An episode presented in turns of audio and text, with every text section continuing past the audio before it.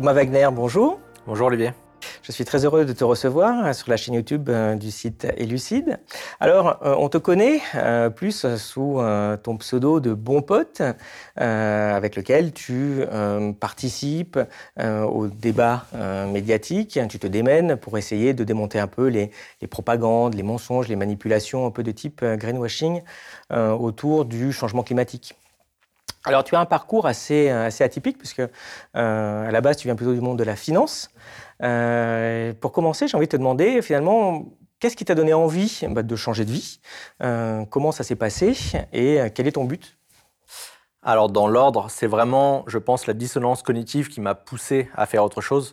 Euh, j'ai travaillé en gros une dizaine d'années en finance de marché. Mon dernier travail, c'était de mettre des algorithmes en place pour surveiller l'activité des traders. Donc ça n'a rien à voir ni avec la science, ni avec le réchauffement climatique. Enfin, quelque peu, il y a un lien, on pourrait en parler. Mais euh, et l'idée, ça a été petit à petit, euh, la dissonance cognitive faisait que j'avais envie d'avoir un travail qui avait du sens, en tout cas pour moi. Et il s'est avéré que je me suis rendu compte, j'ai commencé à écrire en 2018 et je me suis rendu compte que le traitement du réchauffement climatique était un, insuffisant, et deux, parfois euh, mauvais, disons-le clairement.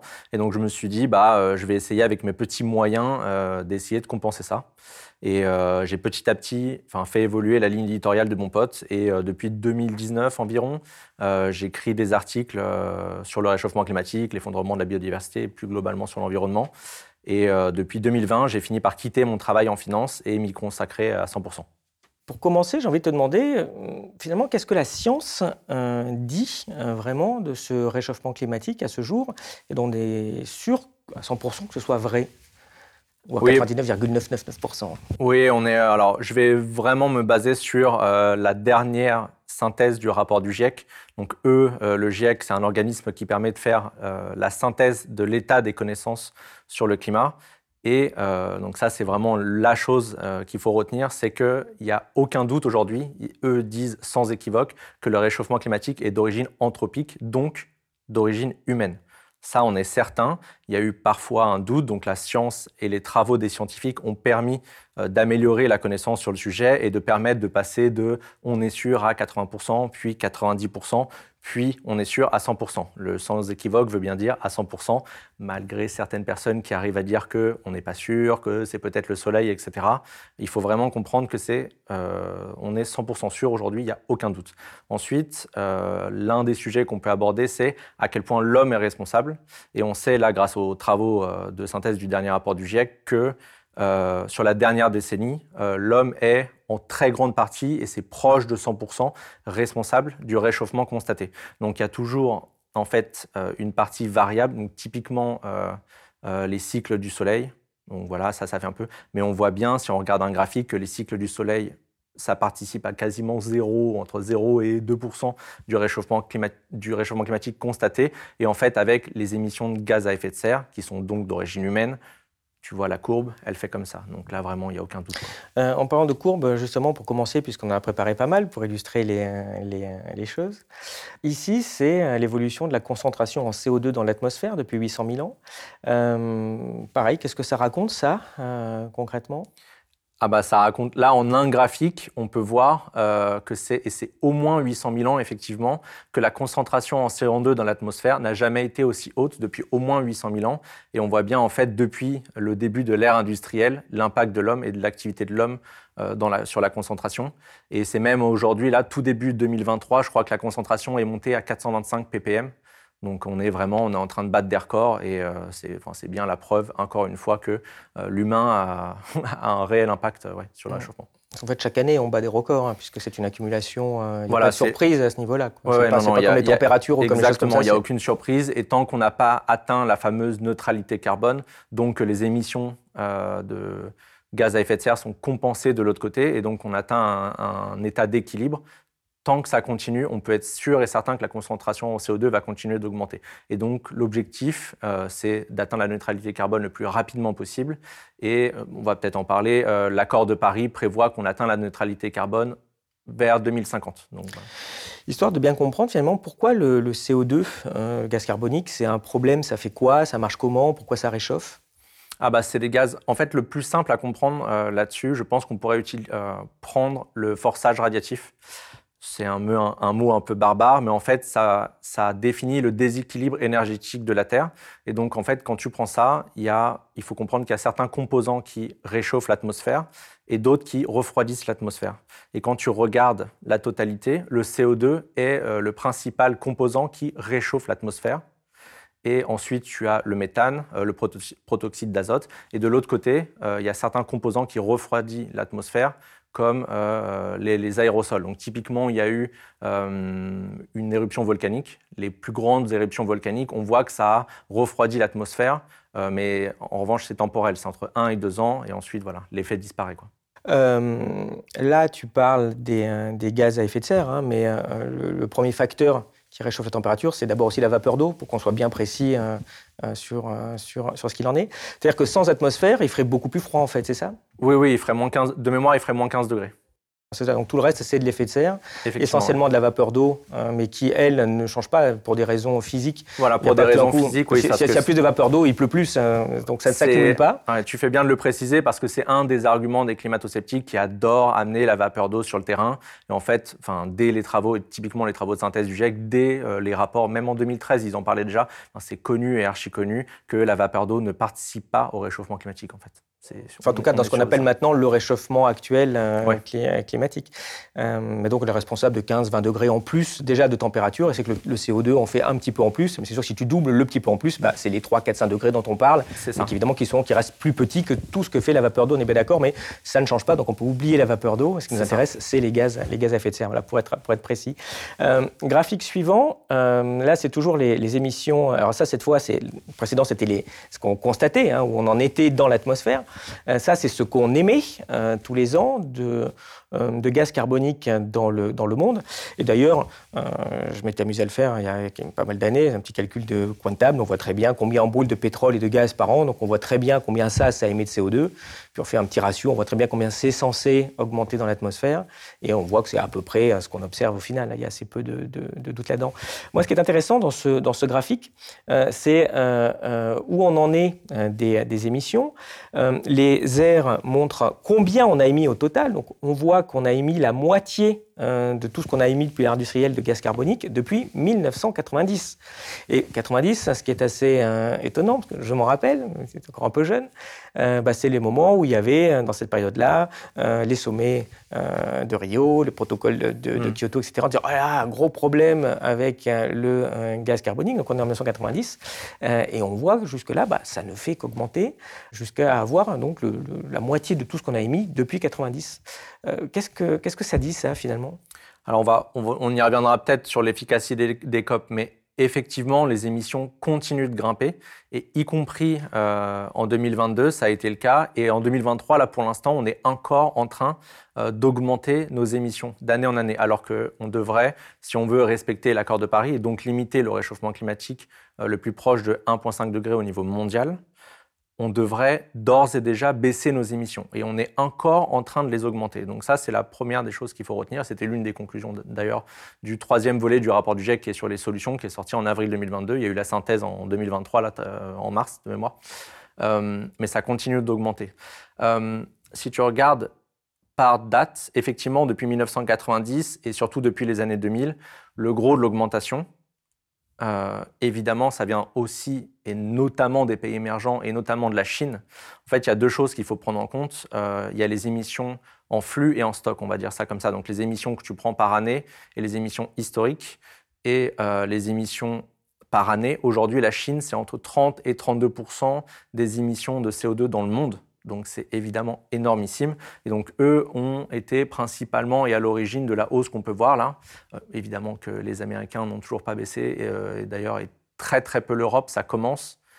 Euh, mais c'est encore très très peu la, légère baisse. Et donc l'émission est principalement tirée par les pays euh, donc, euh, qui se développent en fait, simplement. Quoi. Bien sûr, qui se développent. On pourra peut-être reparler par, de l'empreinte carbone par tête. On sait bien que l'Indien aujourd'hui émet environ 8 fois moins que le Français moyen. Donc tout ça, c'est des moyennes on en reparlera, mais donc par tête, c'est vraiment aussi une chose qu'il faut retenir, ce qu'on adore pointer du doigt, et les Chinois et les Indiens, etc.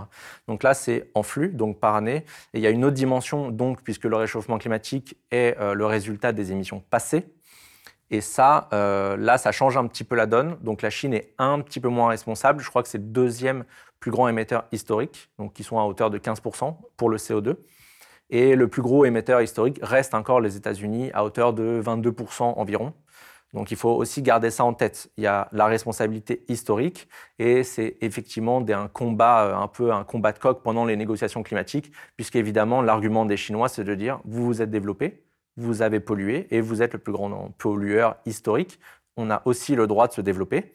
Et euh, enfin, qu'est-ce que tu veux dire face à ça? Si tant que les États-Unis n'ont toujours pas baissé, bon, les, Chinois pourront utiliser en tout cas cet argument. Ces podcasts ne vivent que grâce à vos abonnements à notre site. Si vous aimez notre travail, vous pouvez nous soutenir en vous abonnant sur www.elucide.media. Vous y retrouverez de nombreux contenus exclusifs pour aiguiser votre esprit critique. Donc les émissions de, CO2, donc on, émet beaucoup de CO2, ça réchauffe. Euh, ça a quoi comme conséquences euh, concrètes Alors les premières conséquences, bon, je, pense que le, plus simple à retenir, c'est probablement les événements extrêmes qui arrivent. Donc les quatre, grandes qu'on peut voir et surtout qui sont médiatisées, euh, les canicules, les inondations, sécheresse et méga-feux. Je crois que l'exemple le plus frappant, on va, on va rester sur la France, c'est 2022. Euh, ça a été l'année la plus chaude en France, historique, depuis les, relevés, en tout cas depuis 1949 de mémoire. Euh, on a eu une sécheresse historique. On a eu des méga-feux. Enfin, les Landes, je pense que voilà, je pense que les Français se rappellent encore des images à quel point ça a brûlé. Et les inondations, il y a eu un exemple aussi. Donc, je prends vraiment l'exemple de la France et de l'Europe parce que ça veut bien aussi dire que ça arrive chez nous et pas forcément dans les autres pays. Euh, il y a eu des inondations meurtrières en Allemagne, en Belgique et au Luxembourg en 2021. Il y a eu plus de 600 morts. Donc il faut bien comprendre que le réchauffement climatique a des conséquences, y compris chez nous. Le réchauffement climatique n'a pas des conséquences dans le futur, il en a déjà. Et euh, un autre bon exemple, c'est typiquement le nombre de morts des canicules en France en 2022. C'est entre, selon les études, entre 3 000 et 11 000 morts. Donc ça veut bien dire qu'il y a des morts et des milliers de morts en France. Et ce chiffre, moi, personnellement, me touche beaucoup parce que je le trouve sous-médiatisé. Il a été sorti par France, euh, Santé publique France pardon, et l'INSEE. Les deux ont fait des études. Le relais médiatique a été nul. C'est pas comme ça que tu vas te faire embaucher pour aller interviewer des ministres. Hein. C'est possible. Il y a une autre conséquence euh, dont on peut parler aussi sur euh, les fonds des glaces et donc ont des conséquences aussi derrière sur le, euh, niveau, des, le niveau des mers. Donc on le voit sur ce, sur ce graphique. Bah, je te laisse le commenter d'ailleurs. Ouais, ah bah, donc l'augmentation possible. Oui, donc l'Antarctique, c'est vraiment euh, donc l'une des conséquences, effectivement, l'augmentation des mers. Tu fais bien d'en parler parce qu'il y a certaines villes, au-delà d'un réchauffement global, euh, à partir de plus de degrés, jusqu'à plus 3 degrés global. Donc ça veut dire qu'en France, le réchauffement est plus important. Il y a certaines villes qui vont être sujets aux inondations, mais vraiment de façon critique. Typiquement Calais, je crois qu'à 2,5 ou plus 3 degrés au niveau mondial, Calais est sous les eaux. Ça, c'est acté. Euh, mais il y a des villes aussi, comme Paris, Bordeaux, etc., qui vont aussi souffrir d'inondations. Ce qu'on voit, ouais, c'est donc euh, le fait qu'il y a déjà eu une augmentation des mers hein, depuis, hein, depuis 2-3 siècles. Hein. on la voit, elle est encore, entre guillemets, limitée. mais on voit que ça peut vraiment se développer assez fortement en fonction des différents scénarios. Ce qu'on voit au bout, c'est jusqu'où ça va aller. Mais vas-y, je te laisse. donc, fonction des scénarios. Donc là, c'est des, des, scénarios d'émissions. Et euh, plus il y a d'émissions de gaz à effet de serre, plus il y aura une montée des eaux importante. Et là, aujourd'hui, il y a déjà une accélération. Avant, c'était 2 mm, puis 3 mm par an. Euh, là, on est en train de passer à 4 déjà. Euh, depuis là, euh, avec le dernier rapport du GIEC qui est sorti en 2021. Donc il y a vraiment une accélération à ce niveau-là. Et pourquoi une accélération C'est lié à quoi? Il y a ah bah, des effets de seuil comme ça, brutalement, ça peut s'accélérer plus. C'est pas, pas, tout n'est pas linéaire? Effectivement, il y en a, euh, mais en partie, et là, tu fais, c'est génial que l'Antarctique soit cité. Il y a une grande incertitude au niveau de l'Antarctique, puisque c'est l'Antarctique euh, vraiment qui crée la plus grande incertitude au niveau euh, du niveau de la hausse des mers. Le sujet, c'est donc l'Antarctique. Si jamais l'Antarctique, ça ne va pas arriver tout de suite, mais au bout de certains siècles, une, une certaine durée, pardon, l'Antarctique, si l'Antarctique fond intégralement, ça va jusqu'à 55 à 60 mètres d'élévation du niveau des mers. Il faut vraiment retenir ça. Et si on parcelle un peu l'Antarctique, il y a l'Antarctique de l'Ouest et l'Antarctique de l'Est. On parle déjà d'un point de bascule. Donc je vais expliquer ce que c'est. Un point de bascule pour l'Antarctique de l'Ouest. Si l'Antarctique de l'Ouest fond, et déjà, ça suffit à élever le niveau moyen des mers au niveau mondial de 5 mètres. Donc il faut imaginer déjà toutes les villes qui seraient submergées, mais rien qu'en France et dans le reste du monde New York, etc. Enfin, ça, finit sous les eaux, c'est certain, euh, avec 5 mètres. Donc c'est pour ça que ça a des conséquences. En résumé, donc tu parlais de l'Antarctique, donc pour qu'on soit bien clair, hein, du pôle sud, où au pôle sud, en fait, il y a un continent qu'on ne voit pas parce qu'il y a de la glace, mais en fait, il y a beaucoup de glace sur ces terres, qui d'ailleurs, les terres ont été, vu le poids de la glace, euh, complètement, enfin, en grande partie euh, euh, émergées. Donc, la quantité fait que il suffit qu'il y ait 3-4% uniquement de la glace qui est là-dessus qui fonde pour qu'on ait 3, 4, 5 mètres d'élévation sur toute la planète. C'est qu'une petite partie voilà, pour qu'on soit bien sur les... Et on voit que sur les, scénarios, donc sur les scénarios extrêmes où on ne change rien, bah, une incertitude qui dit que ça peut monter déjà de 1,5 mètre et demi à 2 mètres et demi au maximum. Enfin, même dans la gamme actuellement prévue, on est facilement sur peut-être un mètre de plus d'eau, et un mètre, ça n'a pas l'air, mais sur plein de villes, ça poserait d'énormes problèmes. Ah, mais un, mètre, ça suffit déjà là à déplacer euh, des centaines de millions de personnes dans le monde. Donc, on ne parle pas de euh, juste un mètre. Il faut vraiment se, rendre compte qu'il y a des villes entières, et puis ce n'est pas un, mètre de façon linéaire. Il y a certains endroits dans, le monde où ce sera un peu plus d'un mètre. Un mètre, on parle d'une moyenne mondiale. Euh, mais il y a certaines déjà villes et donc pays qui ont déjà anticipé ces phénomènes-là, mais certains pays ne s'y préparent pas, ne s'adaptent pas, et eux vont avoir des conséquences euh, tragiques. Il y a un autre sujet dont, on ne parle pas beaucoup, parce que là, on a parlé du pôle sud, mais il se passe des trucs au pôle nord. Cette fois, il n'y a pas une grosse banquise, et de toute façon, elle flotte, donc elle n'a pas des conséquences directes hein, très importantes sur le niveau des mers, mais par contre, elle en a d'autres. Et là, on a appris, euh, justement, il y a quelques jours, une nouvelle assez, euh, assez euh, effrayante, quoi, assez inquiétante, sur la banquise du pôle nord. Sur l'Arctique, exactement. donc là, on vient, on, vient, on vient tout juste de l'apprendre, et je pense que c'est l'une des nouvelles les plus terrifiantes que moi j'ai lu en tout cas depuis les cinq dernières années. Euh, donc là, on vient d'après les modélisations d'apprendre qu'il euh, est possible à partir de la décennie 2030 que euh, l'Arctique et la glace de mer en Arctique soient libres, donc qu'elle qu'elle ne soit plus là, au mois de septembre. Donc le mois de septembre est là et, le mois référence un peu euh, où normalement la, glace de mer est, la plus faible. Et là, il est possible qu'on ait des étés, en tout cas le mois de septembre et de façon plus large, probablement des étés dans les décennies qui suivent, euh, des étés où la glace de mer n'existe plus. Et donc les conséquences que ça a, encore une fois, euh, ça a des conséquences sur la biodiversité locale, sur les populations locales, mais ça a aussi des conséquences puisque l'albédo qui permet de renvoyer les rayons du soleil vers l'atmosphère, ce sujet-là va participer. Si cet effet-là n'existe plus, ça amplifie, donc ça a une rétroaction positive et ça amplifie le réchauffement climatique et le réchauffement climatique mondial en l'occurrence. C'est pas parce, que, que, la banquise c'est comme un miroir en fait, ça renvoie des exactement, Exactement. Et en fait, si ça arrive, et c'est ça, en fait, euh, on parle d'un système donc mondial, il y a des effets, des effets de seuil, bien sûr, mais c'est si important ce qui se passe en Arctique que ça aura des conséquences mondiales. Euh, un autre point au niveau des conséquences, euh, dont on entend parfois parler sans savoir trop ce que c'est, c'est l'histoire du permafrost. c'est quoi et quelles sont les conséquences justement du réchauffement climatique? C'est quoi les risques? Oui, alors le dégel du permafrost, oui, c'est plutôt dans, dans, dans, le nord du monde les conséquences que ça pourrait avoir, donc ça relâcherait euh, en partie du méthane. Donc le méthane est aussi un gaz à effet de serre et extrêmement puissant. Euh, il, est, il réchauffe, comparé au CO2, il est 27, enfin c'est entre 27 et 32 fois plus réchauffement réchauffant pardon, que, le, que le CO2 euh, pour la même durée de vie. Et donc les conséquences de ça, et je sais que c'est un sujet qui est vraiment récupéré euh, notamment par la frange, on va dire, par, certaines personnes qui sont catastrophées des, du, potentiel du dégel du permafrost, donc le pergélisol. Euh, bah, c'est tout simplement une augmentation d'un coup des gaz à effet de serre, des émissions de gaz à effet de serre.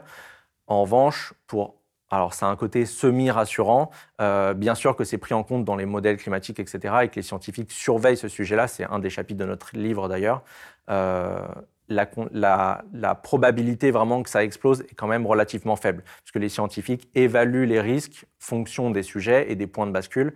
Euh, sur le pergélisol, il est listé comme très faible. Donc, c'est plutôt d'autres, comme le point de bascule en Amazonie, c'est plus inquiétant. L'Antarctique, même, la question n'est même pas de savoir si ça va arriver. Le point de bascule en Antarctique, c'est quand. Alors justement, sur le réchauffement climatique, euh, je te propose de regarder un peu ce que donnent les sondages sur ce que pensent les, gens finalement. Donc ça, c'est un sondage qui vient d'être fait en France, intéressant au cours des différentes années, comment ça évolue. on voit qu'il y avait plutôt 70% des, Français qui étaient convaincus qu'il y avait un changement climatique d'origine humaine. C'est plutôt tombé récemment plutôt à, 63, donc une petite baisse. Et à contrario, une hausse des gens qui pensent qu'il y a un changement climatique, mais bon, c'est pas d'origine humaine, c'est peut-être le soleil, on ne sait pas trop. Ils sont passés quand même de 20 à 30%, 50% d'augmentation.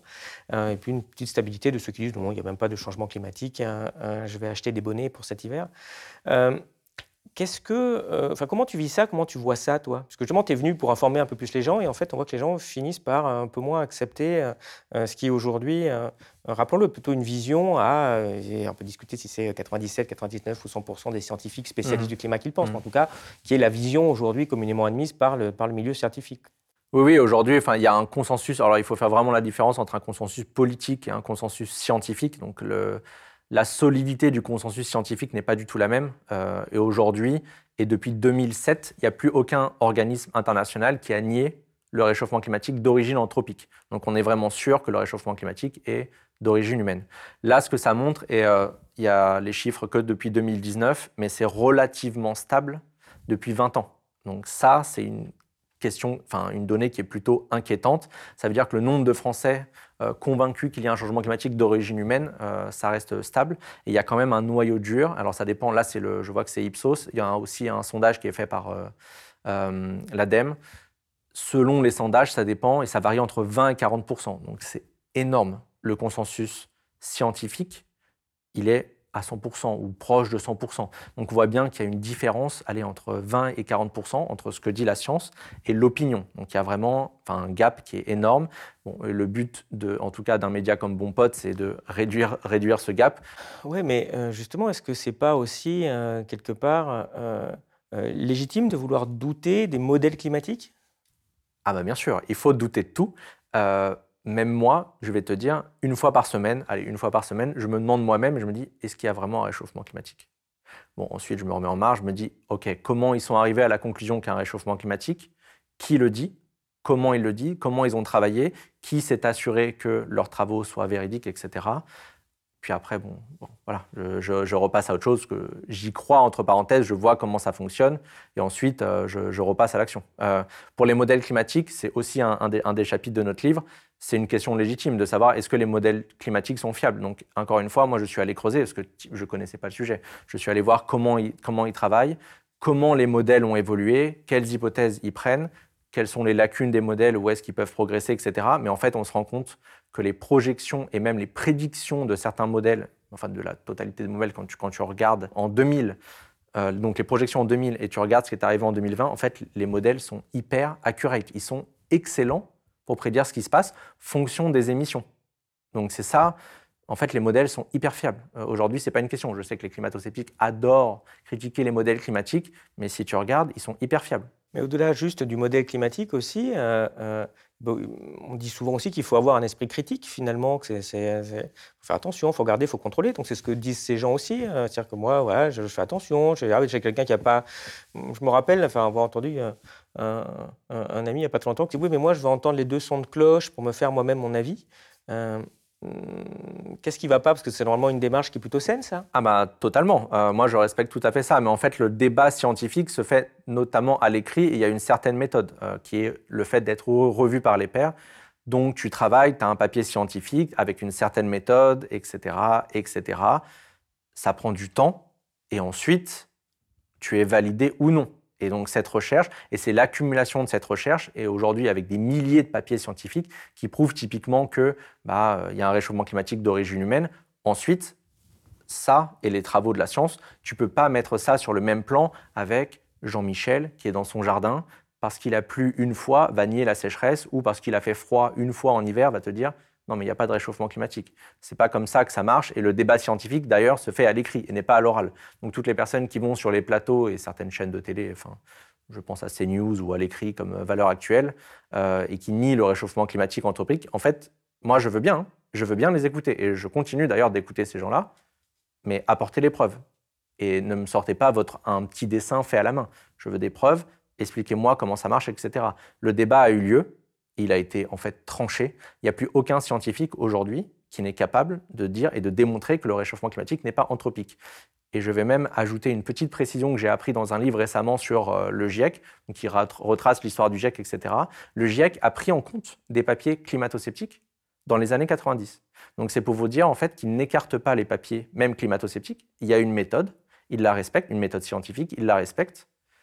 Et après, bon, ils réfutent ou pas, ils prennent en compte ou pas. Mais c'est pris en compte. Donc si jamais un climato-sceptique aujourd'hui arrive avec un papier révolutionnaire pour dire, euh, bon, en fait, le réchauffement climatique, ce n'est pas de la faute des humains, et qui respecte une certaine méthode, la communauté scientifique sera obligée de le prendre en compte, vraiment. Pour finir sur cet aspect, il est peut-être intéressant de voir aussi euh, comment ça se positionne euh, dans, le, dans le monde, cet aspect climato-sceptique, puisqu'on voit qu'il y a des taux qui sont quand même très très différents entre, euh, on va dire, des pays, des pays du Sud, Chili, Mexique, Colombie, il y a à peu près 20% de gens qui sont plutôt dans, dans ce, dans ce climato-scepticisme, jusqu'à 60% maximum en Arabie Saoudite, puis États-Unis, Russie, Norvège, ce qui est rigolo, c'est quand même les gros pays producteurs euh, d'hydrocarbures. Euh, qu'est-ce que, ça, que ça évoque, ça aussi, ces différences importantes entre pays? Alors effectivement, J'adore ce graphe et j'ai posé des questions même ouvertement pour avoir des réponses parce qu'il y a certains pays où moi je me posais des questions où je ne comprenais pas et en fait les deux euh, valeurs qui sont sorties, alors tu as bien fait de noter que quand tu regardes, il y a pas mal de pays exportateurs d'hydrocarbures où le climatodynamisme est très fort. Et y compris en Allemagne, il y a 10 points de plus selon les sondages, mais c'est toujours pareil. Et tu regardes l'évolution. En Allemagne, il y a 10 points de plus. Mais en fait, ça s'explique très, facilement. En Allemagne, ils ont parmi les plus grosses euh, mines de charbon d'Europe, de une. Et surtout, ils ont l'industrie, une des industries les plus importantes d'Europe, sinon la plus importante, ce serait à vérifier. Euh, ils sont exportateurs de, voitures, évidemment. Donc, à partir du moment où tu as une communication et tu as des enjeux économiques si importants, ça joue toujours. Il y a toujours une corrélation et une causalité, euh, tu peux la retrouver. Euh, euh, je voulais te faire réagir à, ces déclarations de Bruno Le Maire, puisqu'il y a quelques mois est sorti le rapport du GIEC. Et ce rapport, voilà, donc il a fait une très belle déclaration sur oh là, mon Dieu, c'est terrible, c'est terrible. heureusement, il y a Emmanuel Macron. et puis à la fin, d'ailleurs, il tague tous les ministres et, et, toi, et puis deux, trois autres, deux, trois autres personnes. Donc je vois que tu lui as, tu lui as répondu. On pas entrer dans le détail, hein, euh, mais euh, qu'est-ce que ça dit finalement sur, euh, sur ce que pensent et font les, les gouvernants? Je veux dire, on a des beaux discours, hein, ça c'est bon. En termes de discours, il n'y a aucun problème. Mais est-ce qu'ils prennent vraiment ça au sérieux? Ils s'en foutent, ils se foutent de nous, ils sont, ils y croient pas, ils y croient, mais ils sont complètement inconséquents. Comment tu juges ce qui se passe du point de vue de, de cette différence entre le discours et l'action? Alors, bah, c'est l'un des discours d'ailleurs de l'un des discours de l'action climatique, c'est les paroles et les actes. Donc en fait, il y a un tel écart entre les paroles et les actes. Si tu écoutes Emmanuel Macron, d'ailleurs, je crois qu'il avait été élu champion de la Terre en 2017 ou quelque chose comme ça. Euh, il y a vraiment un écart énorme. Et en fait, si tu les écoutes, ça va. La situation n'est pas terrible, mais ça va, on va s'en sortir et le gouvernement est à la hauteur. Euh, là, typiquement, il y a une récupération aussi des rapports scientifiques. Euh, c'est vraiment euh, Bruno Le Maire, Emmanuel Macron, etc. Dès que tu as un, rapport, et important typiquement comme le GIEC, ils vont te dire on a vu, on prend en compte, il faut écouter les scientifiques. Alors que la même personne, typiquement Emmanuel Macron, a quand même le culot de dire le 1er janvier de cette année qui aurait pu prédire la crise climatique? Il faut un culot incommensurable pour dire ça. Et ça, ça a vraiment mis en colère d'ailleurs certains scientifiques qui se sont exprimés directement sur Twitter notamment. Euh, Gabriel Attal, il y, a, quelques jours, je crois que c'était il y a deux jours, a fait une sortie pour dire qu'on ne pourrait pas typiquement s'endetter euh, pour, le climat. Mais en fait, c'est une telle sortie. Enfin, c'est inaudible, en fait, ce genre de choses. On sait là qu'ils ont environ euh, dépensé depuis 2021 100 milliards. ils ont subventionné les énergies fossiles à hauteur de 100 milliards, alors que c'était typiquement cette dépense-là, ça c'est du bon argent. En revanche, pour financer la transition écologique, il n'y a pas d'argent magique. Donc, tu vois, on sait. Il n'y a pas d'actionnaire qui, qui, se gave à la fin, c'est ça le problème. C'est un peu ça la logique. Donc, il n'y a pas faudrait qu'on soit actionnaire de, la planète ou un truc comme ça. Et là, peut-être que. Ah, ça, c'est une bonne idée. Peut-être tu devrais lancer une start-up pour ça. Ah, mais euh, non, non, mais il y a une vraie idée et logique. Alors, en fait, pour répondre à ta question de tout à l'heure, c'est vraiment. Il ne il faut surtout pas croire qu'ils ne sont pas au courant. Donc, ça, vraiment, je tiens vraiment toujours à le rappeler. C'est pas du déni, ils sont au courant. Emmanuel Macron est au courant. À partir du moment où, euh, enfin, déjà, un, il a une équipe pour ça, il a des ministres, il a des cabinets, euh, il participe parfois, il fait des discours sur, pendant les COP, la COP 26, COP 27, bientôt la COP 28 à Dubaï. Donc en fait, ils sont au courant. Il ne faut surtout pas croire qu'ils ne sont, sont pas au courant. Donc déjà, ça, il faut, il faut l'écarter. Ton message, c'est rassurez-vous, ils sont juste très malhonnêtes en fait. Alors, parfois, je veux bien croire que certains ne sont pas si intelligents, mais ce n'est pas ma vision des choses. Je pense qu'ils sont plutôt cyniques et ils répondent juste à une certaine logique. Ça me fait penser à un certain poste qui vient de dire qu'il fallait un capitalisme responsable. Euh, encore une fois, moi, toujours, moi j'écoute tout le monde, vraiment. Mais je veux, j'aimerais que ces personnes-là disent, bah, démontrez-moi comment ça va marcher. Il faudrait une brutalité humaniste, hein, ça, en fait, une violence mais sympa. C'est un peu ça. Euh, on pourrait d'ailleurs parler de la violence et du traitement aujourd'hui des activistes, parce qu'il y a quand même, euh, après les, et, des, et, des, scientifiques y compris, parce qu'il y a des scientifiques, ça fait 30 ans qu'il y a des rapports, ça fait 30 ans qu'on sait que tous les voyants sont dans le rouge, il n'y a pas un seul voyant qui est dans le vert. Pas un seul.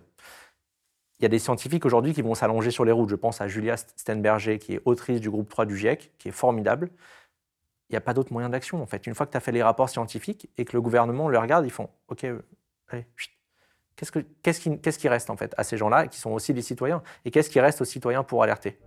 Bon, en tout cas, ce que je te propose euh, pour la partie euh, suivante, c'est qu'on essaye de démonter un peu des idées reçues, justement, pour, bah, pour continuer le, combat pour une meilleure information des gens. Après, bah, les gens font ce qu'ils veulent, hein, mais en tout cas, au moins qu'ils aient une bonne information. Alors, première idée reçue, il n'y a pas de réchauffement climatique. La preuve, il fait froid.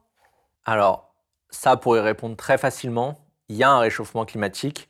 Et effectivement, les extrêmes, on a constaté, donc ça c'est Météo France qui a fait ça avec un graphe très très simple, s'il y a une idée et un ordre de grandeur à retenir, avec le changement climatique, il y a dix fois plus d'événements euh, de type canicule que de vagues de froid. Donc c'est pour ça qu'on parle aussi de réchauffement climatique. Après, le réchauffement climatique peut être constaté au niveau national ou au niveau mondial, mais ça, il n'y a aucune, aucune, absolument aucun doute là-dessus.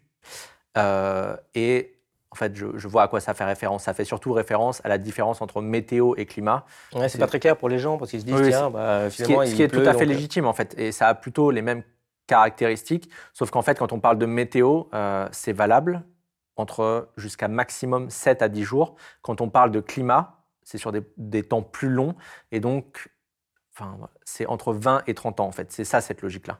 Donc, ça veut dire qu'il peut faire froid un jour en 2022 ou 2023. Ça ne veut pas dire qu'il n'y a pas de réchauffement climatique. En revanche, typiquement, quand on parle de climat et de, surtout de climat futur en 2050, on va pouvoir vous dire il y aura la probabilité qu'il y ait tant d'événements, il fera telle température et tant d'événements euh, avec un intervalle de confiance à environ 2050. Il est impossible de vous donner la météo euh, le 7 euh, juillet 2050. Ça, c'est impossible. En revanche, on peut vous dire euh, le domaine des possibles pour cette période-là. Allez, autre idée reçue, bah, justement, il n'y aura pas de sécheresse en France s'il a plus des cordes les derniers mois. Oui, bah, c'est la, même, logique en fait. Il faut regarder, c'est pas parce qu'il peut y avoir un biais de confirmation, ça veut dire qu'il peut pleuvoir chez vous, mais ça ne veut pas dire que la France ne souffre pas d'une sécheresse et d'une sécheresse historique. Euh, il faut regarder vraiment région par région, et c'est typiquement le cas là en ce moment. Euh, il a plu abondamment dans certaines régions, mais dans le sud de la France, alors je parle du sud-est, les six premiers mois de l'année, il n'avait pas plu. Il a plu un peu plus là les dix derniers jours, typiquement là euh, en mai et tout début juin. Euh, mais les Pyrénées orientales, il y, a encore des villes euh, entières qui sont en restriction d'eau là. Donc ça ne veut pas dire s'il n'a pas plu à un moment ou s'il a plu chez vous, ça ne veut pas dire que la France ne souffre pas d'une sécheresse. C'était exactement le cas en 2022 et on est encore en risque de sécheresse pluriannuelle pour 2023. Il y a encore un risque de ça. Pourquoi la, pluie, ce n'est pas un indicateur parfait sur l'idée de sécheresse? Surtout par rapport aux nappes phréatiques, en fait Oui, parce qu'il y a plusieurs types de sécheresse, et y compris, en fait, bah, euh, le remplissage des, nappes phréatiques est un vrai sujet, et ça fait partie d'un des types de sécheresse qu'il y a. Donc on peut, euh, là, typiquement, la, pluie pourrait tomber maintenant, elle remplirait pas les nappes, ça ne suffirait pas. Les, sols pourraient être trop secs, y compris ça, et surtout en été. Et pourquoi elle va où, l'eau, alors? Ah bah, elle ruisselle, tout simplement. Elle reste, elle est absorbée par les plantes directement, mais ça ne rentre pas dans les nappes. Autre point, finalement, bah, il y a toujours eu des canicules, ça n'a rien à voir avec le réchauffement climatique. Alors, euh, c'est vrai, il y a toujours eu des canicules. En revanche, on voit une accélération, et euh, bah, c'est à nouveau un chapitre de notre livre, donc ça, je connais bien le sujet parce que j'ai très très peur des canicules. Le nombre de canicules, donc l'intensité et la fréquence augmentent en France. Donc on voit bien, quand on regarde un graphe, que le nombre de canicules, euh, typiquement de 1949 à 2000, le nombre de canicules de 2000 à 2022 est supérieur à la période d'avant. Donc on voit une augmentation et surtout au niveau euh, de l'intensité, on voit que les canicules euh, sont plus importants. Donc ça, ça veut dire que la chaleur et l'écart à la normale est plus important.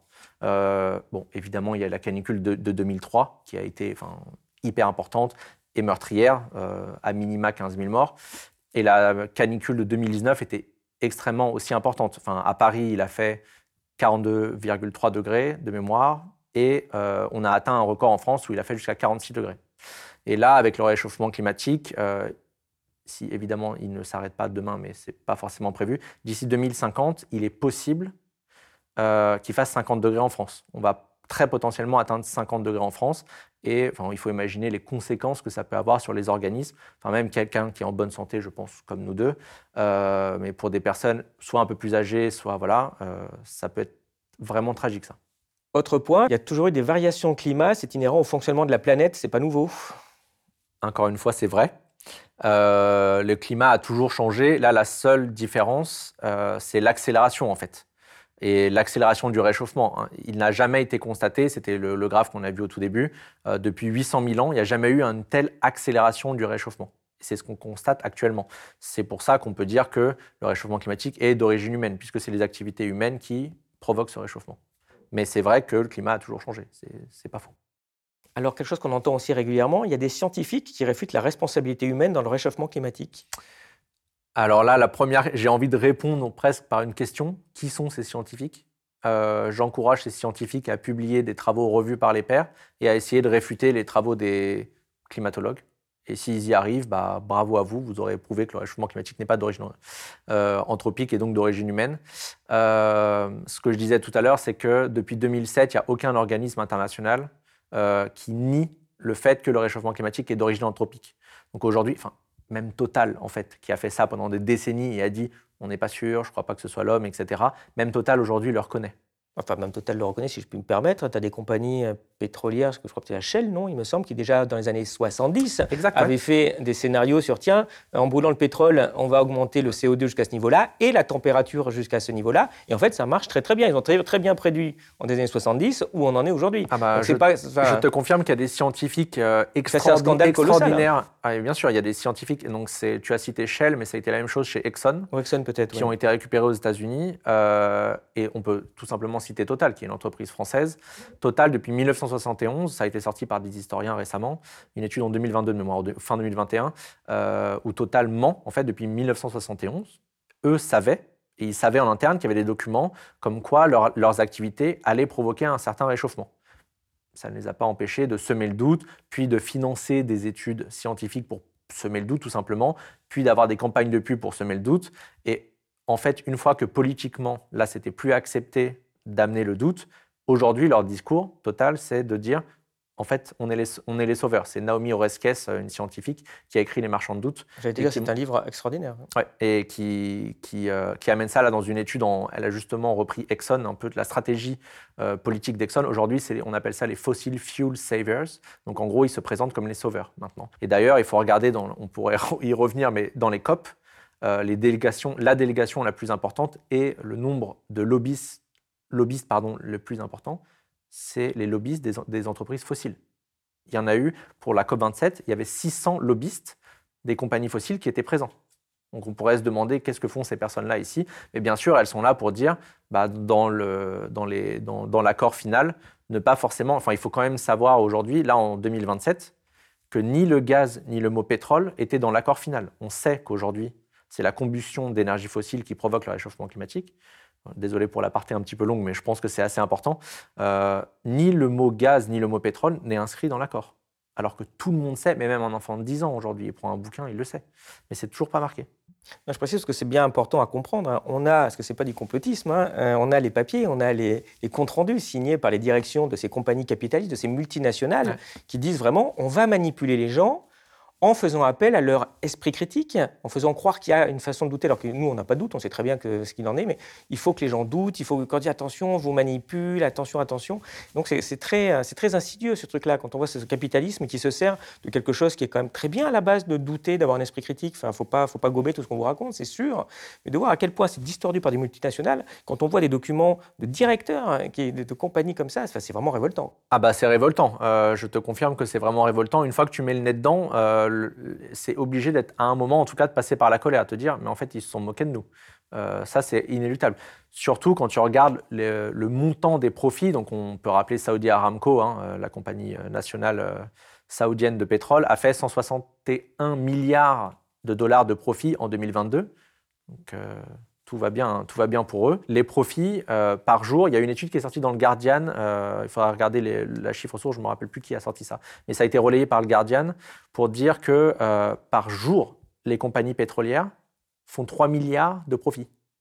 Donc effectivement, à partir du moment où tu fais tant d'argent, ça coûte pas très cher d'aller distiller le doute, de payer des gens qui sont payés pour ça. Et c'est d'ailleurs y compris euh, la même chose aujourd'hui pour des responsables RSE ou des lobbyistes chez BNP. Typiquement, on sait que BNP finance des milliards d'énergies fossiles, en tout cas depuis l'accord de Paris. Ça fait huit ans qu'ils continuent à financer les énergies fossiles après l'accord de Paris. Et, euh, ils ont des gens payés pour ça et des gens payés très très bien pour ça, qui connaissent bien les sujets. C'est leur métier de distiller le doute pour dire alors effectivement, mais bon, regardez, on investit quand même dans le vélo ici, on a un peu investi dans les ENR, mais si tu compares, Total fait exactement la même chose. Aujourd'hui, le, montant d'investissement dans les Enfin, dans le CAPEX, les nouveaux investissements de Total, ils vont mettre en avant, qu'est-ce qu'ils mettent en avant évidemment? Au niveau du marketing, toute leur communication, ça repose sur quoi? Les, les, énergies renouvelables. Mais si tu regardes en détail, 70% de leurs investissements, c'est du pétrole, gaz, voilà idée reçue sur le CO2 qui n'est pas forcément une mauvaise chose, puisqu'on en rejette naturellement par la respiration, puis en plus, c'est plutôt bon pour les plantes? Alors oui, oui, le c'est le carbone euh, qui fait partie du... Enfin, c'est le cycle du carbone, donc évidemment, euh, ça bénéficie aux plantes, et ça, c'est un des arguments les plus fréquents euh, balancés par les climato-sceptiques.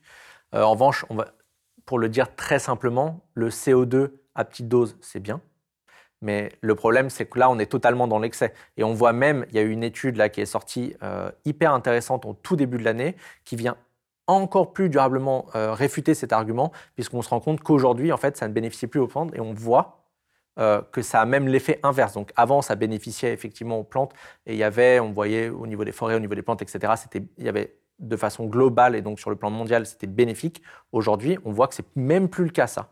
Donc cet argument, non seulement était caduque avant, mais il l'est encore plus aujourd'hui avec bah, justement les, les, études scientifiques. On va y revenir d'ailleurs euh, avec le, le, petit point suivant, qui est que 3 degrés en plus, finalement, c'est pas la mort. Alors, ça, je crois on peut y passer une ou deux minutes parce que c'est justement un gros sujet là qui est sorti depuis février, depuis que Christophe Béchu, le ministre de l'Environnement, a dit euh, il faut préparer la France. Euh, non, il a dit pardon. Je vais faire exprès. Il, faut se préparer à plus 4 degrés. Donc là, tout le monde s'est dit mais qu'est-ce qu'il raconte? Euh, C'est plus 4 degrés dans le monde, c'est quand, etc. Donc dans le détail, il faut comprendre que il parle d'un réchauffement en France, le monde aujourd'hui est réchauffé depuis le début de l'ère industrielle à 1.1 plus 1.1 plus 1.2 degrés. En France, on est déjà à plus 1.7 degrés de réchauffement. Donc la France se réchauffe plus vite que le reste du monde. Donc il faut vraiment garder ça en tête. Donc si jamais le monde se réchauffe à plus 2 degrés, ça veut dire qu'en France, on va se réchauffer entre plus 3 et plus 4 degrés. Ensuite, il y a l'horizon de temps. Il faut prendre ça en compte. Donc c'est si le monde, là, d'après les projections du GIEC, aux environs de la décennie 2040 se, réchauffe de plus de degrés, on y est en fait. Ce ne sera pas en 2100. C'est dès 2040, la France peut être entre plus 3 et plus 4 degrés. Ensuite, ce plus 3 degrés est une moyenne. Il faut vraiment garder ça en tête. Ça veut dire que pendant, et il y a la saisonnalité à prendre en compte. Ça veut dire qu'on peut avoir des étés à plus 8 degrés. Donc, ce qui veut dire que si vous avez une moyenne à 30, à 30 degrés, vous passez à 38. En fait, c'est ça que ça veut dire. Et plus globalement, effectivement, c'est une moyenne mondiale. Quand on dit qu'il va faire l'accord de Paris pour rester bien en dessous de 2 degrés, se rapprocher le plus possible de 1,5, euh, ce n'est pas un été où il va faire juste plus 1 degré. Ça veut dire que des extrêmes euh, peuvent être beaucoup plus violents et beaucoup plus intenses. Une canicule, il va pas faire plus 1 degré. Ça peut aller jusqu'à plus 5, plus 6, plus 7. On a vu les écarts de température. Un bon exemple, au Canada. Euh, il y a un village qui a brûlé, Lytton, au Canada. Il a fait 49 degrés au mois de juin 2021. Euh, oui, oui, juin 2021. Il y a eu un écart, un, écart totalement indécent. C'était plus 8, plus 9 degrés. C'est ça que ça veut dire. Et pourtant, le réchauffement climatique est aujourd'hui seulement au niveau mondial de plus 1,1 degré. Donc plus on va augmenter ce réchauffement, donc être à plus 1,5, plus de degrés, plus on va avoir des écarts à la moyenne importants la possibilité d'avoir des écarts à la moyenne sera important. C'est ça qu'il faut garder en, compte. D'autant qu'en plus aussi les canicules vont être plus nombreuses, elles vont être plus élevées en température, mais elles peuvent être aussi plus longues, ce qui est le plus important. Hein. Plus longues et donc plus meurtrières, puisqu'il y a un moment où effectivement c'est supportable, mais plus on voit que dans la durée, et surtout, euh, ce que j'avais précisé, il y a une étude qui était assez révélatrice pour ça, euh, la létalité des canicules augmente de 100% tous les 2 degrés, en gros. C'est à peu près ça la logique. Donc ça veut dire que si vous avez 42 degrés, il y a déjà un certain nombre de morts, mais si vous passez à 44 degrés, il y en a 100% euh, plus. Donc c'est quand même, c'est hyper important. C'est pas que 1 ou 2 degrés. On voit vraiment que ça fait une vraie différence. Il y a certains organismes en fait qui lâchent tout simplement. Histoire de euh, peut-être préciser un peu les, choses, je voulais te faire réagir aussi à cette étude scientifique que j'ai trouvée assez intéressante, qui montre l'évolution du Sahara. Euh, donc en, jaune, c'était en 1902, où il est arrivé en 2013 avec les petits bords orangés, et jusqu'où il pourrait aller en 2100, dans le euh, cas le plus extrême, qui est un scénario de business as usual. Donc, autrement dit, encore, on ne fait rien du tout, on laisse, on continue comme c'est aujourd'hui. Donc, ça fait plus 5 degrés euh, donc ce n'est pas, pas ce qu'on retient en général, mais enfin c'est l'hypothèse un peu maximale. On voit que le Sahara remonterait euh, quasiment dans toute l'Afrique du Nord et sur un petit tiers de l'Espagne, euh, y compris une partie de l'Italie et compagnie. Donc on voit qu'il peut y avoir des conséquences très très fortes, mais tu disais tout à l'heure justement que, les plantes n'aiment pas, donc c'est sûr que les plantes n'aimeraient pas ces températures, mais on voit très bien que les hommes ne vont pas aimer non plus et que ça peut déclencher aussi des phénomènes de migration euh, compliqués à gérer. Hein. Enfin, euh, le réchauffement peut avoir des conséquences très, euh, très importantes aussi sur cet aspect-là. Ah oui, totalement. enfin là, c'est bien, c'est bien, c'est bien d'ailleurs de le spécifier. Là, l'Espagne vit en ce moment même, d'ailleurs, c'est toujours, il y a des gros risques de sécheresse et on parle déjà là d'ici 2050 d'une désertification de l'Espagne du Sud. Donc c'est un vrai, vrai sujet et ça commence d'ailleurs à peser euh, dans les politiques. Là, il y a des élections en, Espagne, ça pèse déjà. Donc peut-être que les Français devraient se réveiller et se dire il faut que je prenne le sujet en compte. Petit aparté. Euh, oui, alors sur le sujet des migrations, il y a une idée reçue où on pense que euh, les gens vont migrer typiquement s'il y a des vagues de chaleur intenses et très intenses en Inde, ils vont arriver en France ou etc. En fait, ça c'est une idée reçue. au moins, enfin, en gros, la très grande majorité des personnes migrent, mais dans le même pays. Donc c'est ça qu'il faut garder en tête et ou dans les pays limitrophes. Donc il faut déjà euh, garder cet élément. Mais ça, c'est un élément qui est totalement à prendre en compte, euh, qui est d'ailleurs expliqué dans le groupe 2 du GIEC. Et euh, évidemment qu'il y a des millions de personnes qui vont migrer avec le changement climatique. Encore une fois, c'est ce qu'on expliquait tout à l'heure. Si les coraux disparaissent, et en fait, soit tu migres, soit tu meurs. Évidemment que tu migres. et c'est un sujet qui est déjà pris en compte. les discussions dans l'armée L'armée est formée à ça, déjà une. Et aujourd'hui, alors ça, désolé, ça va pas, c'est pas la bonne nouvelle, mais les budgets qui sont dédiés à l'armée sont en train d'être doublés. En revanche, les budgets sur l'adaptation, eux, ils sont pas doublés. Donc on voit bien qu'aujourd'hui, les gouvernements, et, et, ça se décide aussi au niveau de l'Europe, mais aussi par pays, l'Angleterre c'est pareil, les US c'est pareil, ils doublent les budgets et ils se préparent à des vagues de migration. Donc ce que ça veut dire, et c'est terrible, c'est que ces gens-là, on ne va pas les, accueillir à bras ouverts. Alors que la France est responsable en grande partie, donc on l'a vu tout à l'heure de façon historique, on est huitième émetteur euh, au monde, donc on a notre part de responsabilité. Mais ces gens-là, on ne va pas les, ouvrir à bras ouverts, on va sûrement les laisser mourir. Et d'ailleurs, ça se passe aujourd'hui. Enfin, on sait qu'il y, a plus d'un mort par jour en Méditerranée euh, en moyenne. Ça, enfin, voilà, ça va être terrible. Ça, c'est un sujet. Euh, j'ai d'ailleurs vu une conférence de Jean-Marc Jancovici en parler récemment et qui en parlait voilà, avec des responsables de l'armée c'est un sujet qui est mis sous le tapis, qui n'est jamais évoqué. C'est difficile de parler d'immigration euh, en France. Gauche, bon, le droite, euh, c'est leur dada, mais la gauche en parle très peu. Et je trouve que c'est un sujet qui devrait être beaucoup plus évoqué. On fait quoi Et qu'est-ce qu'on va faire le jour où ça va arriver? Il ne faut pas mettre ça sous le tapis, parce que humainement, ça va être terrible. Enfin, moi, c'est une des choses, euh, je, je, trouve déjà dégueulasse la situation actuelle. Il est évident qu'il y aura des personnes qui vont migrer. Et comment on va faire pour gérer ça? Évidemment, tout, le combat, c'est plus on combattra euh, et on sera raisonnable sur euh, les émissions et le changement climatique, et bien plus qu'on voit sur la carte, la limite en rouge ici bah, restera le plus près possible d'où aller aujourd'hui. Oui, c'est ça. Autre, euh, autre, carte sur euh, euh, les, évolutions de ce qu'on appelle la, température ressentie. Ça, c'est quelque chose qu'on ne comprend pas très très bien parce que nous, on ne vit pas en Asie dans des climats qui sont extrêmement humides. mais l'augmentation de la température a des conséquences différentes suivant le taux d'humidité dans l'air. Et bah, quand il fait même 50 degrés un jour en France, c'est pas tout à fait la même chose que quand il fait 50 degrés bah, dans certaines régions de l'Inde ou de Chine. Pourquoi? Ouais, alors ça, c'est un truc qu'on appelle le thermomètre mouillé. En fait, pour faire très simple, euh, c'est là, voilà, c'est une température calculée. Donc là, je vois le, le graphe de gauche. C'est la température ressentie. Et en fait, c'est l'effet croisé avec la température et l'humidité. Et en fait, le mix des deux est mortel. Et mortel n'est pas une expression, c'est vraiment mortel. Donc on voit qu'à un certain niveau de température, si l'humidité est à zéro, ce ne sera pas forcément un problème. Un 40 degrés où il n'y a pas d'humidité, ce n'est pas forcément un problème. En revanche, c'est-à-dire qu'à 40 degrés, quand il n'y a pas d'humidité, c'est ressenti comme 40 degrés par le corps. Exactement. Euh, si on voit 40 degrés bah, quand il fait 55% euh, d'humidité, ce qui n'est pas encore très très élevé, c'est déjà 59% pour le corps. En fait, on meurt bien évidemment. Si vous êtes à 80% d'humidité, c'est belle que vous êtes mort à, euh, à 40 degrés. Oui, oui. Pour, pour, la, pour la logique, en fait, c'est une valeur calculée là, ce thermomètre mouillé. Et on a vu, et en tout cas les scientifiques disent qu'à 35 degrés, donc la valeur obtenue, euh, ça, devient mortel. En fait, la logique, c'est vous transpirez, mais ça ne s'évapore pas. Donc, il n'y a pas l'effet de rafraîchissement. Et donc, à ce moment-là, votre corps prend 1 degré toutes les environ 45 minutes.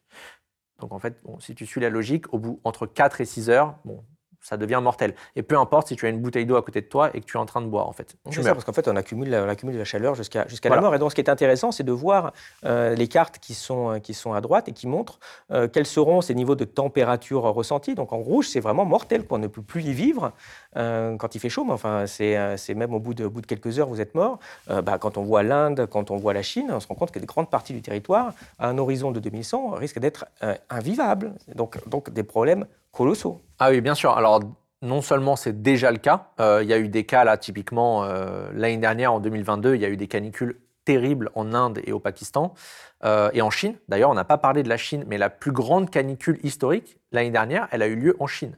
Ça n'a pas été couvert médiatiquement. Enfin, même moi, d'ailleurs, sur Bon Pod, j'en ai pas trop parlé. Et pourtant, c'était le cas. Et encore une fois, je le rappelle, on n'est qu'à un réchauffement mondial de 1,1. Quand on va être à 1,5 et plus de degrés, potentiellement, ces régions du monde auront plusieurs jours dans l'année où cette, où cette valeur-là va être atteinte. Donc c'est toujours temporaire, il faut toujours préciser ça. Mais il y a un niveau, en fait, si vous n'avez euh, ni ombre, ni en fait de climatisation, ni moyen un peu, bah, vous n'avez pas le choix, vous mourrez, ou alors vous migrez. Oui, parce que c'est tout le problème. Parce que si tu as une ville qui devient invivable, ne serait-ce que trois semaines dans l'année, euh, tu vas pas dire bon bah je reste dans la ville. Quoi. Tu, vas, tu vas définitivement quitter la ville. Quoi. Ah. Ça paraît, ça paraît assez, assez évident. Mais euh, euh, justement face à ce, à ce, problème et donc à ce, ce, combat contre le réchauffement, eh bien il y a un argument qu'on attend souvent qui nous dit que pour la France par exemple, bah, nous on est à peine 1% des émissions, donc bah, on n'a pas grand-chose à faire de notre côté en fait. Comment on répond à ça? C'est pas facile. Alors ça c'est l'argument qui revient tous les jours. Je l'ai vraiment tous les jours. Euh, j'en ai même fait un article tellement j'en avais marre de l'entendre. Euh, puis c'est un argument qui est très avancé par la droite et l'extrême droite. Hein. Il faut vraiment euh, écouter ces, politiques pour le. Mais pour le réfuter, c'est plutôt facile. on peut déjà avancer l'argument de la population. La France est 1% environ de la population mondiale. Donc si on émet 1%, bon bah voilà, c'est à peu près logique. Déjà rien, rien que ça pour commencer. L'un des deuxièmes arguments, c'est que ça, ce sont les émissions territoriales. Donc, on est à 0,9% des émissions. Donc, c'est les émissions qui se passent sur notre territoire. Mais si on prend les émissions en empreinte carbone, donc en prenant en compte les importations et les exportations, on passe à 1,5% au niveau mondial. Donc, déjà là, on est beaucoup plus, en fait. C'est beaucoup plus important. Donc, ça, c'est un des arguments. Le troisième argument, tout simplement, en fait, ça rime à quoi de dire ça? On n'est que 1% des émissions. Ça veut dire quoi? Que tu ne dois pas baisser? En fait, si, parce que la France est engagée à atteindre la neutralité carbone, déjà une. Et si en fait, moi j'imagine comme une réunion de copro ou pendant les COP, là, euh, tous les pays dire Ah, mais non, moi je suis que 1% des émissions, c'est pas à moi de faire des efforts. Et dans ce cas, tous les pays se pointent du doigt et disent Mais moi aussi je suis 1%, moi aussi je suis 1%, et ça n'avance à rien. Donc ça, c'est vraiment je trouve cet argument complètement stupide. De toute façon, même la Chine dira ah oui, ok, je suis à 30%, mais enfin, il se trouve que chacune de mes régions est à moins d'un pour cent. Alors, non, mais tout le, monde, tout, le monde pourrait sortir cet argument. Ça devient un peu difficile pour la Chine à 30%, mais, euh, mais il y a de mémoire euh, une centaine de pays euh, qui peuvent se targuer. Ah il y en a même. Voilà, il y a une centaine de pays qui peuvent se targuer d'être à 1% ou moins. Donc en fait, euh, voilà. Tu, tu, l'as baillé rapidement, mais je reviens. La Chine te dira l'Union européenne, vous êtes à 30%. Hein. Ouais, ouais, c'est vrai. Pareil, c'est comment tu découpes le territoire. bien, bien sûr. C'est voilà, et c'est des forces politiques, mais cet argument est vraiment balancé tout le temps. Et l'un des arguments, ce que je rappelais tout à l'heure, à nouveau, c'est que la France est oui, en, de façon historique. Là, on parle en flux, mais en stock et donc les émissions historiques. La France est huitième plus grand émetteur de CO2. Donc, on a une responsabilité historique. Il faut vraiment prendre ça en compte. Point suivant, le GIEC est un regroupement idéologique peu fiable. Ce ne sont pas vraiment des experts en plus. Alors, qu'est-ce qu'on répond? enfin, C'est faux. Euh, j'ai d'ailleurs écrit un article sur le sujet, savoir si le GIEC, peut-on faire confiance au GIEC Donc de façon euh, à savoir si on peut leur faire confiance, comment ils travaillent, etc. Euh, le GIEC, pour rappel, fait la synthèse des travaux scientifiques et prennent tous les travaux scientifiques en compte, y compris des travaux climato-sceptiques, à partir du moment où ils respectent les travaux revus par les pairs. Donc ça, c'est vraiment la première. Et ceux qui font ça, c'est quoi? C'est déjà c'est des experts du climat ou c'est des fonctionnaires? C'est quoi? Alors il y, a un, peu de tout. Alors évidemment, il y a des climatologues, paléoclimatologues, etc. Dans le groupe 1, chaque spécificité. Donc le groupe 1, euh, ce que je rappelais, c'est la science physique du climat. Là, il y a plutôt des paléoclimatologues, climatologues, etc. Dans le groupe 2, il peut y avoir euh, des personnes des sciences sociales, euh, des inégalités sociales, etc. Ça parle euh, de et des personnes spécialistes de l'adaptation. Et dans le groupe 3, tu peux avoir, puisque le groupe 3, euh, rappelons-le, c'est pour les solutions face au changement climatique, tu peux avoir des économistes, tu peux avoir des spécialistes du transport, des spécialistes de la décarbonation des bâtiments, spécialistes de la voiture électrique, là, je le rappelais tout à l'heure. Donc on peut vraiment avoir des experts de chaque domaine et c'est ce, ce, que fait le GIEC, fait la synthèse de tous les travaux disponibles pour chaque sujet. Ça, voilà comment ils travaillent. Pour la transparence, tout est transparent. Ça veut dire que eux travaillent, et une fois qu'ils travaillent, ils laissent la possibilité à des experts, et même moi j'ai été euh, relecteur, donc ça veut vraiment dire que tout le monde peut l'être, pour le groupe 3, pour un certain sujet, on peut aller faire des commentaires. Et les auteurs et autrices du GIEC, donc les scientifiques qui travaillent pour le GIEC, et je rappelle le financement après, euh, ils sont obligés d'y répondre. Et, ces documents-là et ces questions-réponses sont publics. Donc en fait, il y a une telle transparence, et justement, cette transparence a été amenée et puis euh, améliorée au fil du temps, évidemment, au fil des rapports, pour vraiment être implacable. Ça veut dire que vous ne pouvez pas attaquer le GIEC, en tout cas sur la façon de travailler, la façon, puisque la transparence est totale. Elle est vraiment totale. Et vraiment, tout est sourcé, et, euh, et même l'amélioration des rapports, etc. Tout est transparent, etc. Ensuite, il y a une attaque, on, dit souvent le GIEC est idéologique et donc est financé par des lobbies. il faut regarder euh, le financement du GIEC, c'est financé par les États, et le financement est environ, ça dépend des années, entre 5 et 8 millions d'euros par an. Il faut se rendre compte que c'est rien du tout, en fait. Un budget pareil, c'est rien du tout. regardez, on parlait tout à l'heure des bénéfices des, entreprises fossiles dans le monde. Par jour, ils font 3 milliards en fait, de bénéfices. Donc euh, il faut vraiment se rappeler l'ordre de grandeur.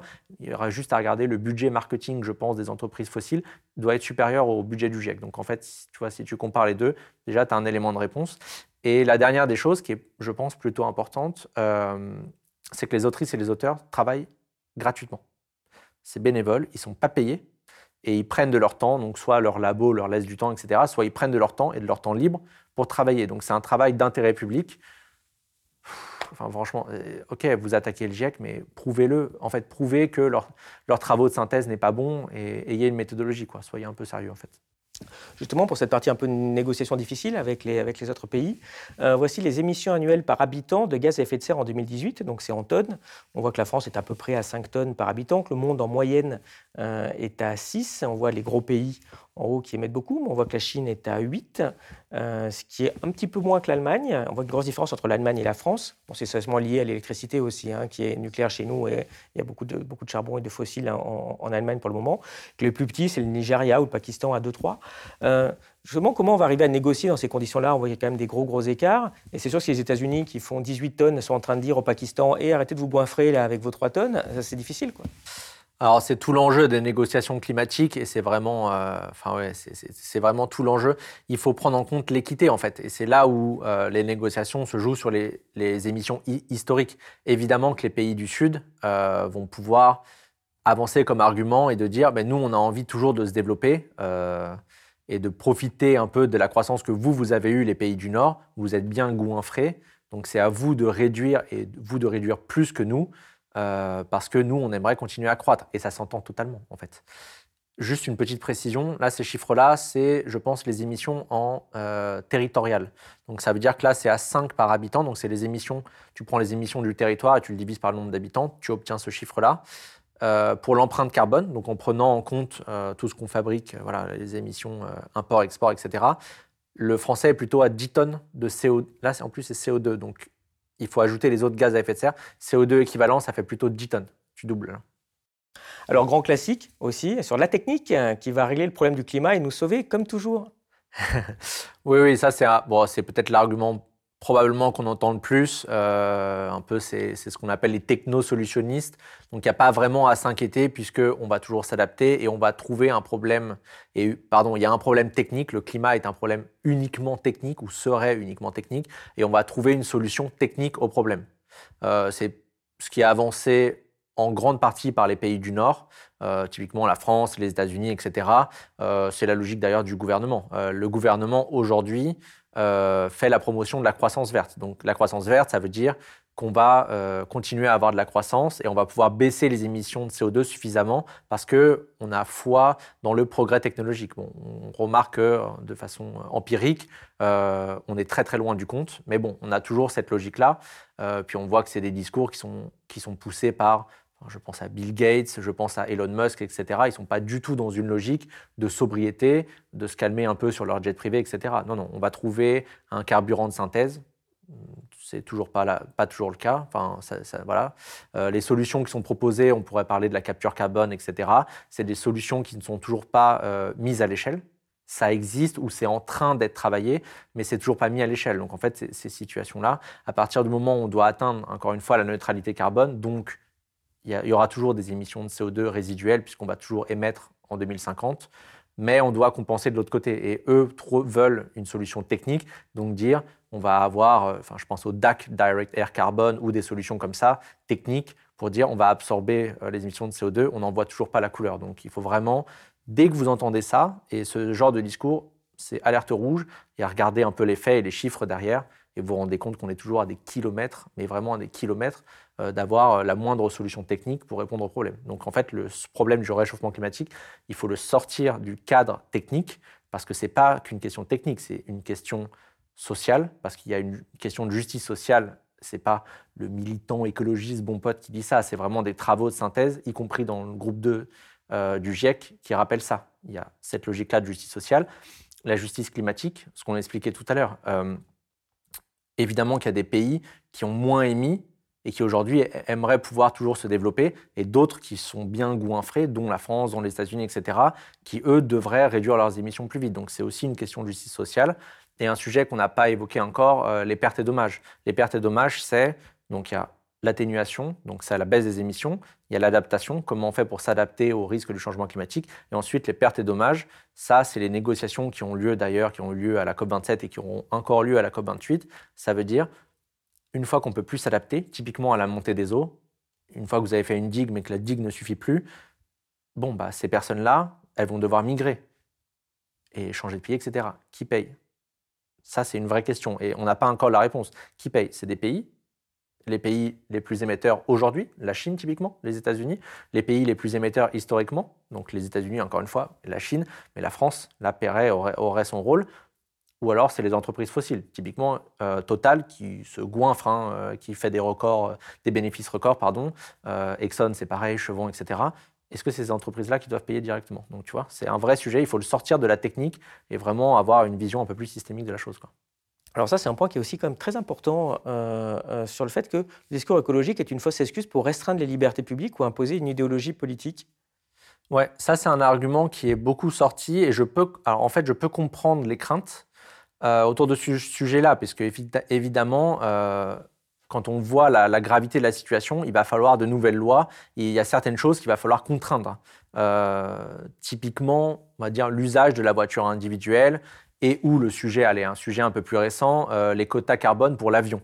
On sait qu'aujourd'hui, l'avion, il n'y a pas de solution technique pour baisser les émissions du trafic aérien.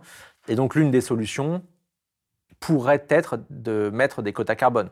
Donc ça voudrait dire bah, restreindre la liberté. Aujourd'hui, euh, certaines personnes proposent de limiter le nombre de vols long courriers.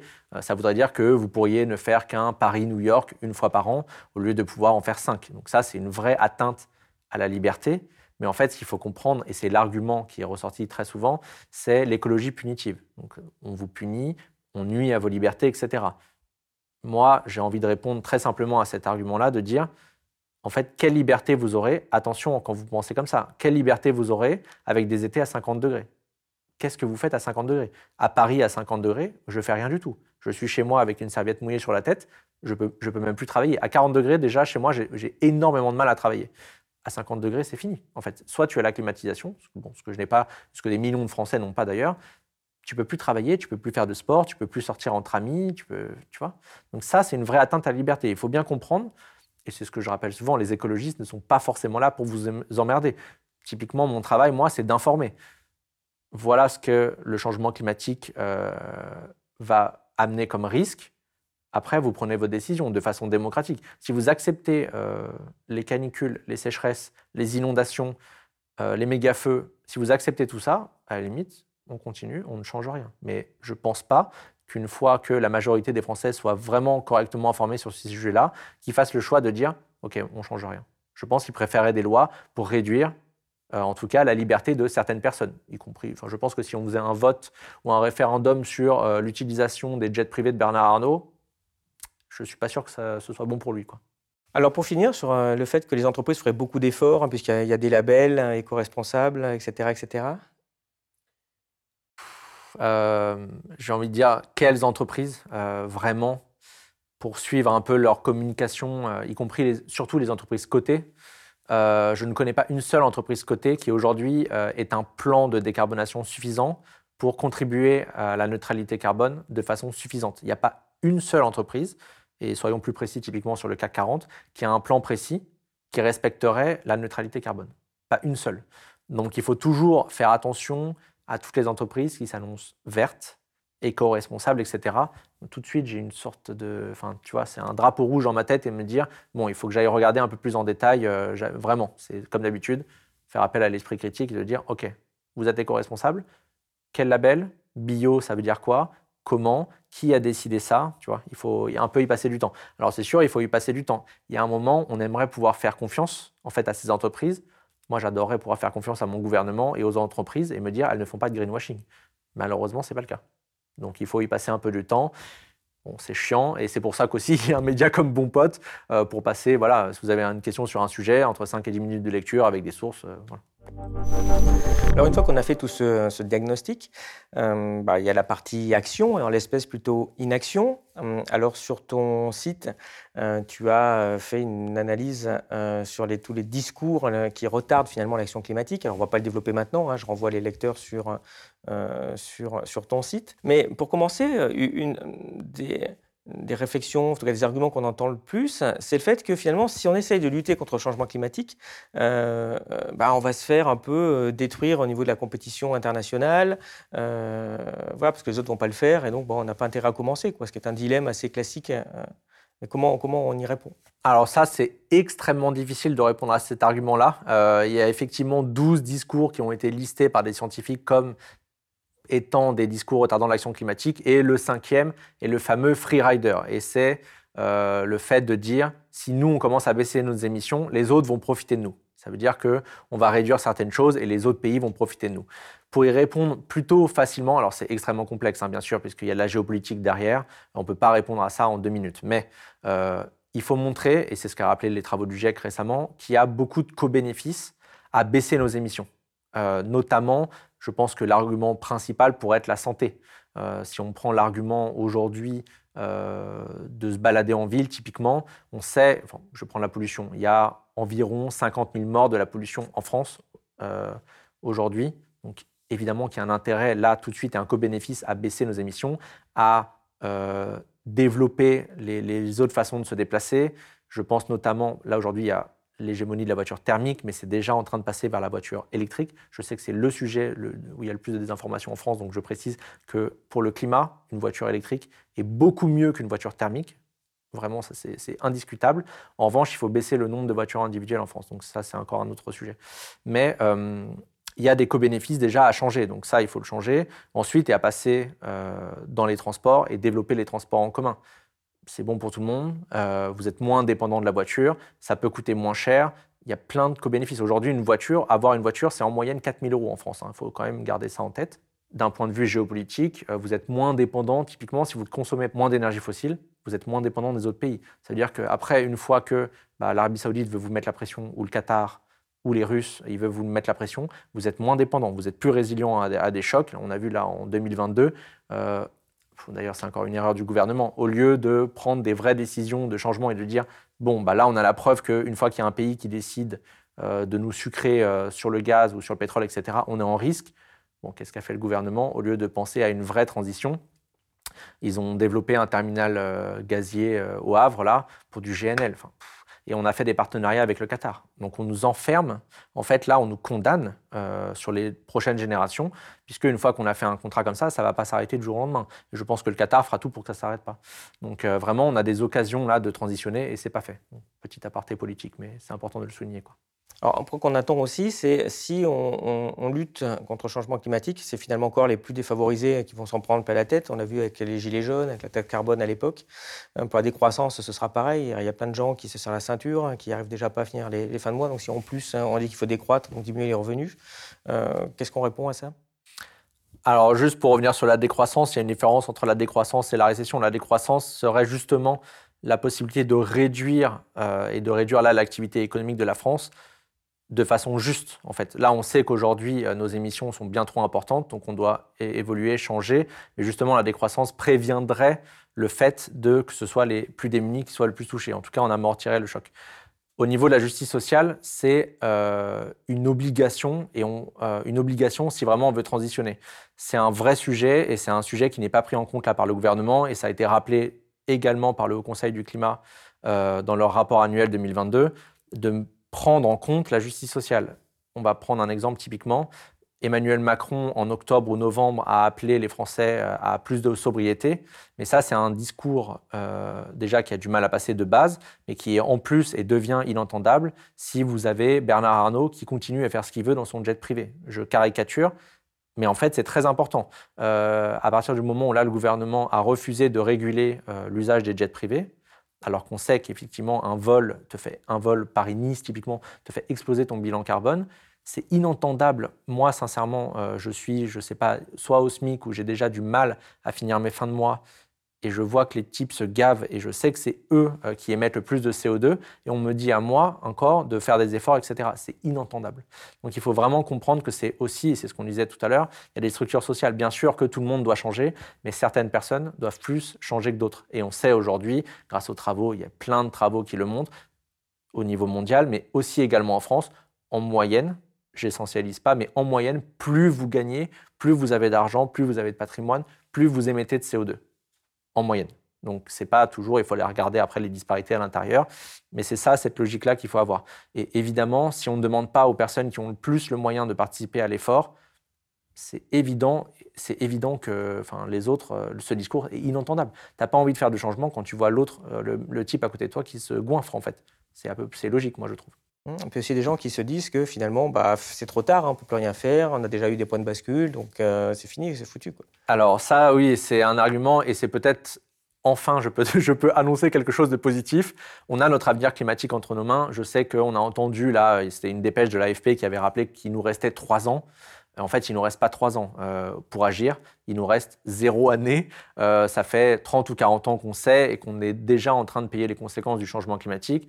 Donc là, la logique, c'est plus vite on agit, plus vite on se prépare, moins les, catastrophes seront importantes, moins les dégâts seront importants. C'est plus ça la logique. Donc on n'est pas en retard, euh, on peut commencer à agir d'un point de vue individuel, agir à l'échelle individuelle et toujours, toujours, toujours remettre l'effort d'un point de vue collectif. Ce qu'on sait, et c'est encore une fois les travaux du GIEC là, qui ont synthétisé ça euh, en avril 2022 lors du troisième rapport qui est sorti, euh, qu'on a besoin de changements structurels, et c'est grâce aux changements structurels qu'il y a des changements, et, pardon, et que ça facilite ensuite les changements individuels. Je vais reprendre l'exemple à nouveau euh, très simple, c'est parce qu'il y a des infrastructures vélo, où tu peux faire du vélo de façon sécurisée, que les gens se mettent au vélo. Ce n'est pas les gens qui prennent leur vélo, euh, qui, prennent, euh, qui prennent des risques entre les voitures et qui se disent ah bah peut-être qu'on devrait faire comme ça. Ça peut marcher, mais on voit que de façon structurelle, c'est des changements structurels, donc des politiques des pays, des entreprises et des collectivités locales qui amènent les changements individuels. Et la bonne nouvelle, euh, c'est vraiment un sujet qui a été poussé notamment par Yamina Saeb, autrice du groupe 3 du GIEC. dans le dernier rapport du GIEC, là, on voit que agir sur la demande et donc sur la sobriété selon les secteurs. Ça peut réduire les émissions de 40 à 70% par secteur. C'est énorme. L'avion est un très bon sujet là-dessus. On parlait de justice sociale tout à l'heure. On sait que 1% de la population mondiale représente 50% des émissions de l'avion. C'est énorme. Donc, il faut évidemment faire un effort et demander aux personnes à ces 1% de réduire leur nombre de trajets en avion. C'est évident. Oui, mais quand on voit que derrière, euh, ici, tiens, je, t'ai mis euh, ce, que, ce, que, donnent les jets privés ah. euh, dont, on, dont, on, parle beaucoup. quand tu vois que déjà, là, tu parlais toi de l'ensemble des vols, hein, mais déjà rien que sur les jets privés, qui sont qu'une petite partie du 1% dont on parle, bien, on n'arrive pas à agir là-dessus. Ici, c'est le nombre de vols et on voit que chaque vol euh, fait à peu près entre 3 et 5 tonnes de, carbone. Donc, c'est à peu près le budget d'un an d'une personne à chaque fois qu'ils vont un vol, ces, gens-là. Euh, les plus importants, Paris-Londres ou Nice-Londres. Mais on voit aussi qu'il y a des vols de moins de 100 km euh, dans le fameux Nice-Cannes, tout en bas. il y a des vols de 100 à 500 km, hein, beaucoup de, de Paris-Londres où il y a des trains et des choses comme ça. On voit que ça évolue pas, on voit qu'on n'arrive pas à l'empêcher. Enfin, même ce truc-là qui touche très peu de personnes. Alors évidemment, c'est pas ça qui résout le problème, mais en effet, c'est un début. Tu vas pas demander des efforts à tout le monde si déjà tu n'as pas demandé à Bernard Arnault de faire des efforts. Quoi. On n'y arrive pas. Euh, c'est aussi euh, problématique ce, truc-là? Ah bah, je te rejoins totalement là-dessus. Évidemment que c'est problématique et ça rappelle bien que ce combat avec le changement climatique est politique. Je précise, il est politique parce qu'il est fonction des euh, émissions passées, des émissions présentes et des émissions futures et des décisions politiques présentes et futures. Évidemment, que le pouvoir en place, là actuel, et en tout cas le gouvernement Macron, a pris la décision et répond à certains intérêts et des intérêts privés. On voit bien que c'est un certain type de la population qui se permet de faire des trajets en jet privé et qui se croit totalement au-dessus des lois et au-dessus du réchauffement climatique. Or, les canicules, ils vont les manger comme tout le monde en fait. Hein. Mais justement, en réaction, euh, tu as aussi des personnes qui disent, tu sais, c'est pas besoin de, radicalité, euh, des petits changements, ça suffit quoi pour faire face à, je vais fermer euh, mon robinet quand je me lave Oui, bah ça c'est la politique et c'est encore un des discours de l'inaction climatique. Euh, c'est la politique des petits gestes, c'est la politique d'Emmanuel Macron. Euh, on a quand même eu une ministre de la transition énergétique qui a appelé, donc Agnès Pannier-Runacher, qui a dit il faudrait arrêter d'envoyer des emails rigolos à vos amis avec des pièces jointes. On en est là en fait. On attend un changement structurel de ce gouvernement depuis six ans. C'est factuel. Ce n'est pas être militant de dire ça. On attend un changement structurel. Ça n'a pas lieu. Et cette personne parle d'emails et de pièces jointes. On est, c'est lunaire en fait. Quand tu connais ces sujets-là, c'est absolument lunaire. Euh, c'est vraiment une redirection de la responsabilité de dire c'est à vous de faire des efforts. Euh, pensez à euh, attention aux chasses d'eau, pensez à, à, prendre des douches courtes. Mais en fait, ces gens-là se moquent du monde. Et vraiment, ils se moquent du monde. Mais c'est quoi la part de responsabilité individuelle et collective là-dedans? Alors ça, c'est un vrai sujet. Ça, c'est un vrai sujet qu'on n'a pas abordé. Les deux sont imbriqués. Donc évidemment que la responsabilité est partagée mais évidemment, la responsabilité incombe beaucoup plus euh, du côté de l'offre. Euh, typiquement, Total adore faire ça. Euh, ils te disent, nous, on fait du pétrole parce qu'il y a la demande. Mais en fait, si toi, si toi, tu n'es pas en train d'apporter du pétrole, bon, la demande, elle se calme tout de suite. Hein. c'est un peu ça la logique. Et surtout, tu as les moyens, les moyens structurels, tu as des milliards de bénéfices. Tu vas pas demander au mec qui a déjà du mal à finir ses fins de mois de lui de changer alors qu'en en fait, il n'en peut plus déjà. Donc toi, tu as les moyens structurels de changer. L'État a les moyens structurels aussi de provoquer des changements. Mais la responsabilité, alors il y a une étude euh, du cabinet Carbone 4 euh, qui s'appelle Faire sa part et qui montre, elle, que euh, les gestes individuels pourraient compter entre 25, voire avec une situation héroïque, jusqu'à 45%. Mais ce n'est pas exactement ça, en fait. la logique, c'est les deux comptes. On peut agir à notre échelle, faire déjà, nous, notre maximum de notre côté. Et une fois que vous êtes bloqué, je pense à quelqu'un, enfin, en fait, dès que je vis plus de six mois de l'année en dehors de Paris, je vois que les transports, c'est une horreur. Vraiment. Dès que tu n'as pas de voiture, euh, c'est vraiment extrêmement difficile de se déplacer. Je pense que certains coins en Normandie et dans le sud de la France, là, c'est extrêmement difficile de se déplacer. Euh, là, on a besoin de changements structurels. C'est ce que je disais tout à l'heure. Il faut des transports en commun, euh, il faut des investissements concrets, en fait. Sans ça, tu ne peux pas demander à une personne de dire bah, tu dois lâcher ta voiture et tu es responsable. Ça, c'est inaudible et c'est même dégueulasse, en fait, d'avoir un discours comme ça. Donc, voilà. Pour finir, pour bien comprendre euh, où on en est, où il faut, où il faut aller, hein, pour démonter d'ailleurs aussi certaines propagandes, on voit ici euh, les émissions de gaz à effet de serre en France. Donc à gauche, c'est euh, les émissions bah, comptables qu'on entend. Donc voilà combien la France a émis de, de, gaz carbonique. Donc on voit que depuis 2005, bon, bah, ça a quand même un peu, un peu baissé de façon non négligeable. Mais par contre, si on intègre dedans la partie qui a été émise, par exemple en Chine, quand la Chine a fait des produits pour nous qu'elle nous a renvoyés, donc ce qui est vraiment relève de notre consommation, on voit que c'est plutôt stable, voire que ça a un peu baissé récemment. On voit qu'il n'y a pas une forte baisse finalement depuis, depuis 2005. Quand on prend tout, on a plus externalisé la pollution que ce qu'on l'a vraiment réduite. c'est quand même un, sujet, ce, ce, ce, point-là. Alors, c'est un vrai sujet et tu fais bien de le noter. le Haut Conseil pour le climat a aussi appelé dans son rapport annuel 2022 à prendre en compte l'empreinte carbone. Donc il y a les émissions sur le territoire, là ce qu'on voit à gauche, et l'empreinte carbone à droite. Euh, il faut bien sûr prendre en compte nos importations, parce que sinon, en fait, on délocalise notre pollution. Mais a un moment, c'est la nôtre aussi. Donc on a une responsabilité là-dessus. Et c'est vraiment là-dessus aussi qu'on devrait avoir des indicateurs. Et là, on en manque de façon étatique et pendant les COP, euh, tous les pays présentent en fait, parce que c'est plus facile à comptabiliser, ils présentent euh, leurs émissions sur le territoire. Donc là, typiquement en France, on avait un objectif de, de moins 40% d'ici 2030 de baisse des émissions. Il est en train de passer à moins 55, c'est le fameux Fit for 55 euh, d'Europe là. Et en fait, la logique parce que ce chiffre, il faut savoir, euh, je n'ai pas encore publié l'article, ça, viendra, mais ce chiffre n'est pas scientifique, il n'est pas science-based, donc en fait, il n'y a aucune étude. Ils ont dit, bon, euh, je sens que c'est 55, allez, c'est moins 55. Euh, mais en fait, ce chiffre n'est pas scientifique. Et il y a aussi un, chercheur, un chercheur Yann Rieu-Dupont, qui lui a démontré qu'en fait, ces chiffres-là ne prennent pas non plus en compte l'équité. Donc l'équité, on peut la définir de certaines façons, mais ça veut dire la France, comme on le disait, est, huitième émetteur historique de CO2. Il faut prendre ça en compte. Pour la répartition du budget carbone mondial qui reste, la France a son rôle à jouer. Donc la France, fonction de ses émissions passées, parce qu'on a, a émis plus que d'autres pays, on devrait réduire et réduire plus vite. Plus, donc il y a cet argument-là, et les capacités, capabilities euh, financières, parce qu'on a les moyens. La France est un pays riche. On a en plus de ça en plus de nos émissions passées, on a les moyens de réduire plus vite. Donc on a une responsabilité. Et lui démontre qu'en fait, c'est même pas moins 55, c'est moins 62% qu'on devrait avoir comme objectif. Or là, on est né encore à moins 40. Avec la nouvelle SNBC, on, va passer à moins 55 pour être accord avec l'Europe. Mais on est très loin de respecter ça. Il faudrait qu'on fasse plus que doubler la baisse des émissions en France. On est très très loin.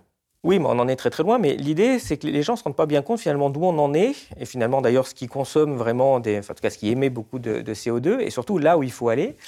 Et donc pour terminer, j'aimerais que tu, nous commentes ce, ce truc-là, parce que ça montre l'étendue du problème. C'est peut-être le plus important, je trouve, celui-là finalement pour l'avenir. Euh, on voit ici euh, les émissions en France sur l'empreinte carbone qui est d'à peu près 10 tonnes, ben, comment ça se répartit, hein, donc euh, presque 3 tonnes pour la façon de se déplacer, 2 tonnes pour manger. Donc on voit que ben, la voiture, c'est quand même 2 tonnes sur les 10, que la viande, c'est 1 tonne sur les 10, que le gaz fuel, c'est aussi 1 tonne sur les 10. On voit à peu près derrière finalement ce qu'on émet. Mais alors, ce qui est très important, c'est quel est l'objectif finalement, où il faut aller. Et c'est marqué tout en haut à droite, il faut passer de 10 tonnes à 2 tonnes.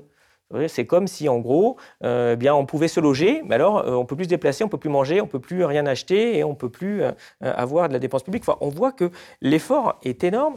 Et on se dit, mais, enfin, les types, ils sont toujours pas arrivés à interdire les jets privés, à interdire les SUV et compagnie. Alors, alors comment on va y arriver Alors, on va répondre en deux temps. effectivement, ce graphe, je le trouve hyper efficace, donc ce graphe de carbone 4, pour montrer en ordre de grandeur qu'on est en moyenne en moyenne, un Français moyen est à 10 tonnes et doit passer d'ici 2050 en dessous de 2 tonnes. Ce n'est pas vraiment 2 tonnes, c'est un petit peu en dessous de 2 tonnes. Mais l'ordre de grandeur, c'est ça, c'est qu'on doit réduire et diviser nos émissions par tête par 5. Donc c'est déjà, en fait, l'effort est énorme.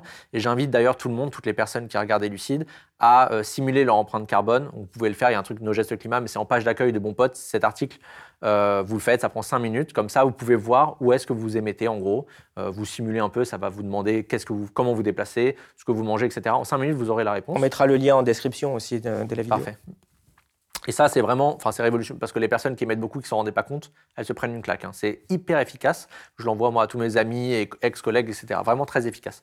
Euh, ce graphe est vraiment puissant parce qu'il montre euh, vraiment une image où est-ce qu'on émet le plus. Alors, on sait que les transports, typiquement en France, c'est 30%. Donc, c'est énorme. Et c'est là où on a euh, le plus d'efforts à faire. On a des efforts partout à faire. Mais euh, dans les efforts, bah, évidemment que la voiture, euh, de mémoire, c'est au moins 15% des émissions. Je ne sais pas si ça le montre bien, mais c'est 15% des émissions françaises en tout. C'est énormissime et on ne baisse pas ça. Pour baisser les émissions, il faudrait baisser le nombre de voitures individuelles. Il y en a 38 millions en France. Il faut baisser ça. Et pour baisser ça, il faut des transports publics, il faut des infrastructures pour le vélo, etc. etc. L'avion, c'est, voilà, encore une fois, c'est 0,5 par Français, mais il y a certains Français qui se déplacent beaucoup plus que d'autres. Il y a 20% des Français qui n'ont jamais pris l'avion. Donc voilà, il faut vraiment garder ça en tête. Et à nouveau, euh, la viande, donc la consommation de produits d'origine animale euh, émet beaucoup plus qu'une alimentation végétarienne et ou végétalienne, et voire végane. Euh, la différence est presque une tonne par année, c'est énorme. Ensuite, se loger euh, entre un logement qui est au fuel et un logement qui est électrique ou très bien isolé, tu te rapproches presque de zéro. Ensuite, un peu la consommation. Et le dernier poste, ça c'est un sujet non plus qui n'est pas très abordé en France, c'est les services publics qui représentent 1,4 tonnes par tête. Donc en fait, on prend l'ensemble et l'ensemble des émissions des services publics euh, et tu le divises par le nombre en France. Donc en fait, on alloue euh, l'empreinte carbone 1,4 tonnes par Français. Donc avant même de commencer ta journée, ton année, euh, tu as 1,4 tonnes qui t'est attribué. Donc tu imagines s'il faut vraiment que tu atteignes en dessous de 2 tonnes, tu commences à manger un peu et tu te fais 2-3 steaks tu fais un aller-retour en avion à New York, mais même un aller-retour euh, en fait en Grèce, c'est fini. Tu as atteint tes deux tonnes. C'est bien ça qu'il faut se rendre compte et la difficulté et les enjeux qu'on a devant nous. Mais en fait, une fois que tu connais ton empreinte carbone et tu te rends compte de ce que tu dois faire, bon là tu te rends compte qu'on est mal. Pour rebondir sur ta deuxième partie de question, effectivement, on n'arrive même pas à réguler les jets privés on ne fait pas le minimum de ça. Il n'y a toujours pas de changement structurel. Moi, je les appelle de tout mon cœur, mais ça fait six ans qu'on a le même gouvernement. On a besoin de changement structurel. On a besoin d'investissement. On a besoin de rénovation thermique. Il y a eu un budget qui a été alloué à un moment en novembre. De mémoire, c'est en novembre ou en décembre? Je crois que c'est en novembre. Il y a eu un budget, il y avait plusieurs milliards qui allaient être alloués à la rénovation thermique. L'État a mis un 49.3 dessus.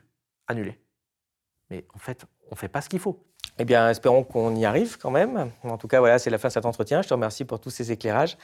Et euh, je vais te poser notre question traditionnelle. Qu'est-ce qui, selon toi, est connu de peu de personnes et qui mériterait d'être connu de tous? Eh ben, écoute, je vais prendre un petit peu, euh, faire un pas de côté et je voudrais rendre hommage aux scientifiques euh, qui bossent depuis 30 ans et qui ont permis eh ben, typiquement à des personnes comme moi d'arriver et de euh, balayer un peu le terrain et de rendre les choses plus faciles parce que c'est grâce aux travaux depuis 30 ans et l'accumulation de travaux qu'aujourd'hui c'est plus facile pour moi de travailler. Donc ça c'est déjà une. Et deux, vraiment rendre hommage bah, notamment aux scientifiques qui bossent tous les jours et qui font un travail d'intérêt public, euh, je pense aux auteurs du GIEC et autrices du GIEC qui sont attaqués, y compris sur les réseaux sociaux, qui sont attaqués par les climato-sceptiques, euh, comme quoi ils sont corrompus, payés, etc. En fait, ces personnes-là, euh, là, les deux ou trois dernières années, j'en ai suivi certains, ils travaillent de façon bénévole, ils ne comptent pas leurs heures. c'est des personnes qui vous répondent même à 2 heures du matin quand vous avez une question technique. pour certains, il y a eu des photos sur Twitter qui ont dormi au bureau ou dans leur labo pour pouvoir sortir à temps les rapports du GIEC, etc. Ils font un travail d'intérêt public. Donc vraiment, tout simplement, euh, j'ai envie de rendre hommage à ces personnes-là. J'ai bossé en finance. Euh, certains travaillent vraiment pour faire de l'argent et c'est vraiment une valeur, euh, c'est que pour toi. Là, moi, pour moi, c'est un bonheur de pouvoir rendre hommage et de vulgariser, de rendre hommage voilà, et de partager un peu les, travaux scientifiques.